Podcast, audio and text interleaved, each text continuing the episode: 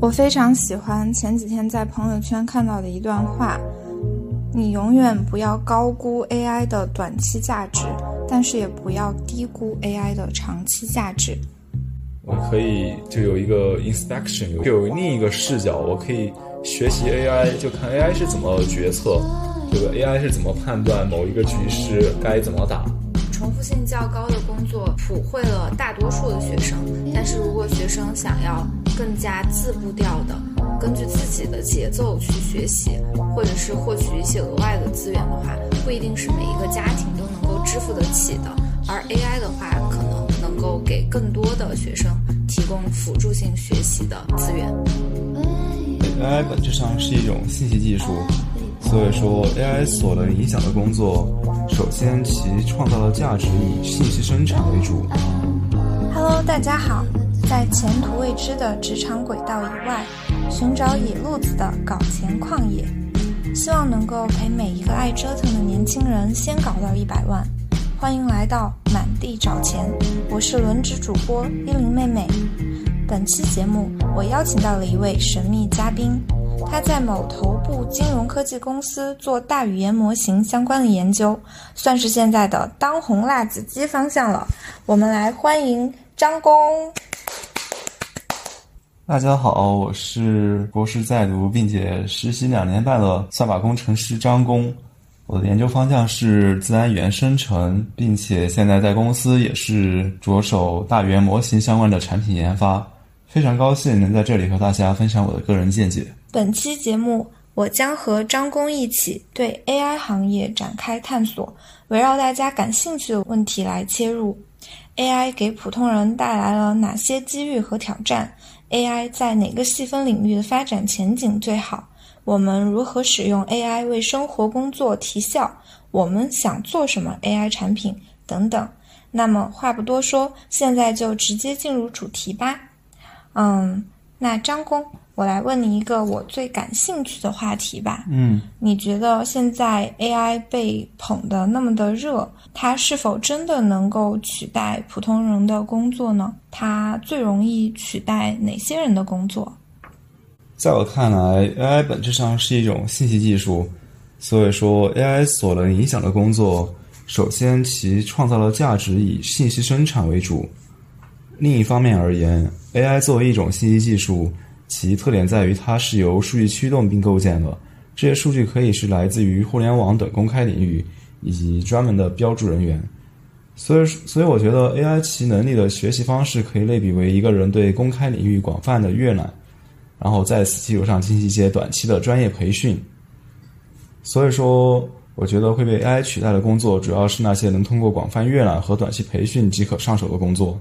比如说，一些跟风的网络写手、千篇一律的客服人员、没有鲜明风格的绘画师，以及只会写代码的码农。哦，我明白了，就是说那些只能够生产标准化产品、不创造增值的价值的人，他们是比较容易被取代的。就工作越容易标准化，越是 book smart，那么就越有可能被取代。那张工，你觉得哪些特质是不可以被取代的呢？嗯嗯，好的。正如我前面所讲，和信息生产关系不大的工作，其实就不会有太大影响。比如说干体力活的蓝领工作者，以及创造娱乐价值的明星，还有一些负责背锅的工作。哦哦，这题我会。比如说产品经理就是职业背锅的。然后昨天我有跟一个做辅导员的朋友聊天，我问他就是担不担心自己的工作被 AI 取代，他就说一点都不担心啊，我每天都在盖章，然后去背锅，具体的负责人是压根儿不用担心被 AI 取代的。嗯，好的。然后我觉得考虑 AI 它是由数据驱动的这一个特点，所以说如果说一项信息生产相关的工作。其所生产信息的现有数据量难以匹敌其复杂程度，那么这项工作也不太可能被 AI 所取代。比如说一些涉密的产业。哦，明白了，就是因为他们泄露信息的风险会大于通过 AI 来降本增效的这些收益。这种情况下，就这种行业还是比较有壁垒的。嗯，可以这么说。哎，那我很好奇，你会在生活或者是工作中用 AI 来辅助自己吗？如果有的话，能不能举点例子呢？对，我觉得，呃，说实话，在那个 ChatGPT 出来之前的话，我是没有怎么用 AI 来辅佐自己的这种生活或者说工作。但 ChatGPT 大家也都见证了，它非常的优秀。而我现在的话，我在平常工作中也会经常用它。比如说我在写代码的时候，有的时候我可能就想觉得说某一项功能它可能有更好的写法，比我现在的一些写法要简单优雅，那么我就会问 ChatGPT 它该怎么写，或者说比如说有一些 API 我不知道怎么调用。然后我也可以去问他，还有比如说一些这种命令行一些命令，我觉得他可就说我认为一个电脑系统，它完全可以很简单的干一干一件事儿，但我并不知道怎么去干，那我也会问 ChatGPT。有的时候辅导员给我说了一些非常中肯的话，然后我也会问 ChatGPT 怎么去回复他。嗯，明白明白。其实你刚才提到的两个场景，确实是非常常见的应用领域。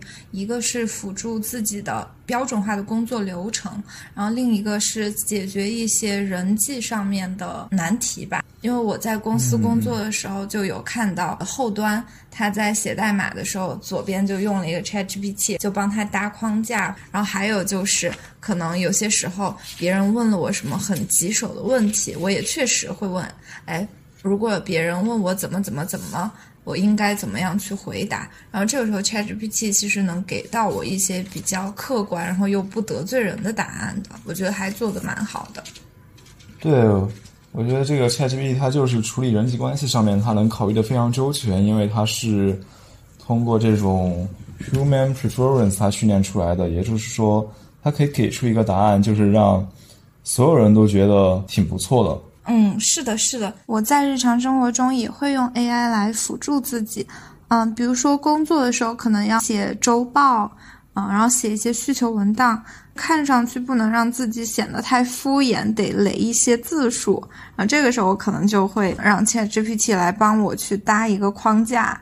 还有些时候说我要去写点评，或者是写一些文本性的任务，它也是非常的标准化，可能也会给到 AI，让它给我生成一个小红书风格的推荐文案，大概多少字，然后要包括描述环境、服务什么的，然后它就能够非常快的给我产出一篇还不错的点评。嗯，我觉得这也是非常。好的一种利用 AI 来辅佐自己生活的方式。是的，是的，可能以后就员工会用 ChatGPT 来扩写周报，然后老板以后再用 AI 工具来缩写工作内容的概述。嗯，我觉得这个恰好说明了，其实这个周报有价值的信息量其实非常少。嗯，是的，是的。嗯，那从个人层面来讲，AI 确实能够为我们的生活和工作提升一些效率。公司层面的话，AI 现在也是非常的热，像百度之前搞文心一言，美图推出了一系列的 AI 制图的产品，各大公司像什么美团收购光年之外，然后小公司扎堆研究 AI，还有一些大公司也想积极的寻找能够与自己的业务相结合的 AI 应用。你觉得现在的 AI 热潮究竟是时代所趋，真正的那么？痛，还是说大家只是在害怕被落下，更多的是去跟风蹭热点呢？呃，据我所了解，在这个深度学习出来之后，各互联网公司他们其实都有在自己的这种业务中去利用 AI 技术进行一些生产方式的提升。比如说，我之前在公司负责的一个项目，其实就是从资历较老的这些客服人员，他们和客户的互动对话记录中，然后总结出一套剧本流程，以此来指导一些资历比较新的客服人员去向客户进行一些互动。然后最近的这些 AI 热潮，它其实是来自于这个 ChatGPT 以及 Midjourney。他们里程碑式的这种生成质量，所以说所以说，现在的 AI 热潮，它其实就是这些互联网公司在最新的 AI 技术这种支持下，他们有了更多的机会去利用 AI 技术，提进一步提高他们的生产效率。我认为这只是它其实是一个阶段性的一个呃生产方式的革新。嗯，我觉得说的很对，就是比如说像客服、简单的运营小编这样的工作，可能是目前的技术就已经能够替代掉的。但是现在很多互联网的呼声，比如说自动生成广告视频，比如说用数字人来做。直播带货等等，这些可能现阶段的技术并不能够满足，AI 之后不能满足吗？我觉得一定不是的。现在是先有了需求，之后技术慢慢发展后，把这些需求后置性的满足了。这么热，有一部分是基于真正的需要，有一部分是基于寻找场景，但在未来。来看的话，现在所寻找的场景可能就会得到真正的满足。我非常喜欢前几天在朋友圈看到的一段话：你永远不要高估 AI 的短期价值，但是也不要低估 AI 的长期价值。现在公司的。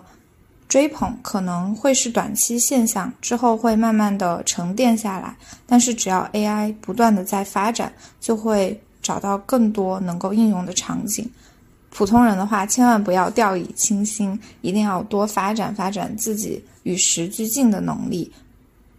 哎，对了，张工，其实我还有一个问题比较关心。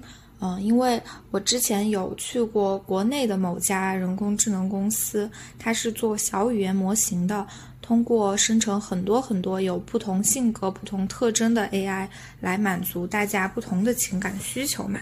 然后，你觉得像这种小语言模型以后会更加的有用呢，还是说大语言模型？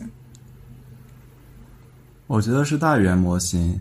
像我们的公司在之前其实也是类似的，就一个业务，然后专门部署一个模型去应对。但这样的话，它一个非常大的局限就在于，呃，你很多时候你不知道这个用户他的这些需求有多奇怪，然后有多复杂，然后很多时候可能你一个比较小的模型，它就不能处理这种突然出来的一些复一些奇怪的需求。而像 ChatGPT 的话，大家也可以见证到，就是说，它基本上你各种千奇百怪的问题，它都可以给你非常好的回答。然后另一方面来说，就是我们都知道这个摩尔定律，像这种显卡还有芯片的计算性能，它们是越来越高的。所以说以后这种大模型，它的这种呃生产成本、以及使用成本是会越来越低的。所以说。我觉得大语言模型取代小语言模型是一个必然的趋势。哦，明白了，明白了。所以说，可能现在这个公司翻红只是一个短期的现象，长期来看，还是搞大语言模型会更加的符符合时代潮流。对，也有一些技术，他们是可以将很多个小的小语言模型集合成一个大语言模型。现在有传言说，现在的 GPT 四点零其实就是八个 ChatGPT 集成得来的。OpenAI 官方并没有公布这些消息，是因为他们觉得这种做法不那么酷。哦，所以说也不知道到底是不是真的了。哎，对了，张工，那我还有一个问题啊。如果大语言模型变得越来越厉害的话，我们是否还有那么多必要去学习如何写出更好的 prompt 呢？我觉得这个的话，其实就是说，如果说你的你的语文水平能达到九年义务教育的水平，我觉得你写的 prompt，那么它就应该是能被大语言模型非常能很好理解的。就人类和大语言模型进行沟通这个任务，其实。应该是落在大语言模型身上，哦，就是壁垒不应该在 prompt 上面。对，但但我觉得你就是说，如果说你现在你能知道怎么写好一个 prompt，让大语言模型发挥出它非常好的能力，我觉得如果说你知道怎么写好的 prompt 的话，那那它可以给你短期内创造很多价值。嗯，明白了，明白了。但长期来看的话，或许没有必要去研究。对，长期来看的话，这个应该是大语言模型它所需要解决的一个问题，就是说，非常好的去理解你用户的意图。嗯，明白了，明白了。哎，那张工啊，如果你要自己做一款 AI 产品的话，你会考虑做什么呢？说实话，我其实这个 ChatGPT 它其实也是通过强化学习得来的，跟阿尔法狗一样。然后我自己也玩王者荣耀，然后王者荣耀的绝国 AI 也是通过强化学习得来。呃，包括最近我在公司其实也是在做强化学习方面的这种研发，所以说我对这种强化学习的技术其实非常感兴趣。然后我平常也和朋友一起打斗地主、打麻将。我一直想，如果说我有时间、有精力的话，我还想自己写一个麻将或者说扑克牌的 AI 出来。哦，然后这样你就可以赚更多钱了。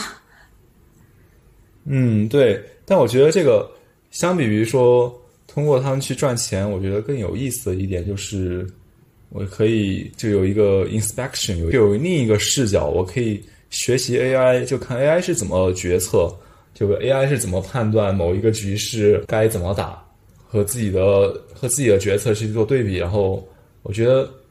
这个就是说，用 AI 去探索，然后我来去向它学习。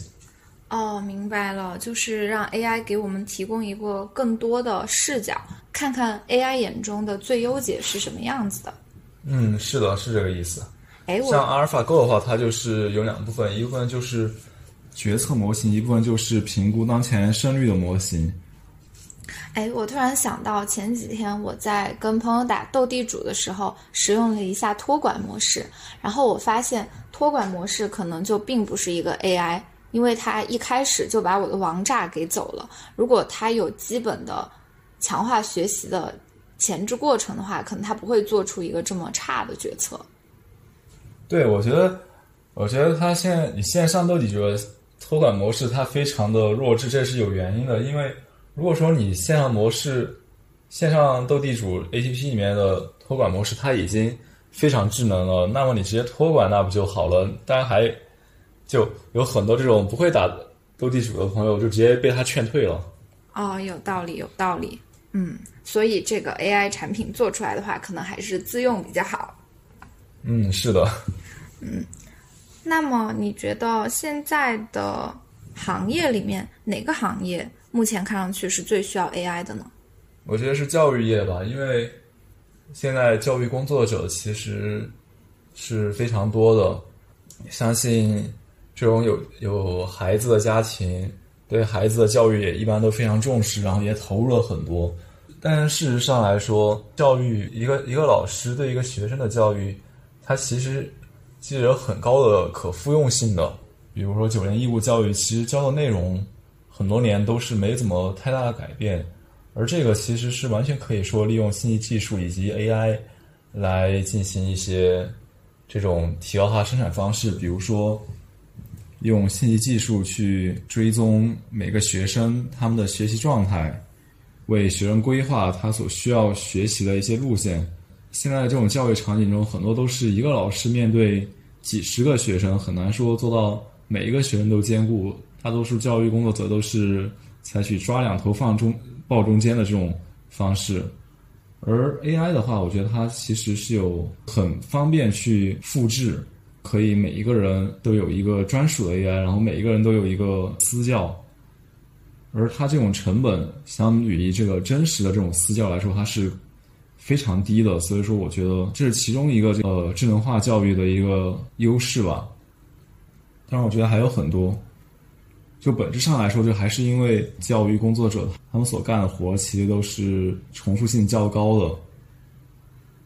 嗯，明白明白。重复性较高的工作普惠了大多数的学生，但是如果学生想要更加自步调的，根据自己的节奏去学习。或者是获取一些额外的资源的话，不一定是每一个家庭都能够支付得起的。而 AI 的话，可能能够给更多的学生提供辅助性学习的资源。嗯，对，是这个意思。嗯，那我觉得听上去还是非常有利于民生的哈。嗯，非常期待 AI 能够在教育领域或者是其他潜在的领域发挥更多的价值，也找到更多除了降本增效以外的场景。本期节目就到这里啦！大家如果有想要问的关于 AI 的问题的话，欢迎在评论区积极留言，也欢迎大家评论、点赞、关注。今天就到这里啦，拜拜。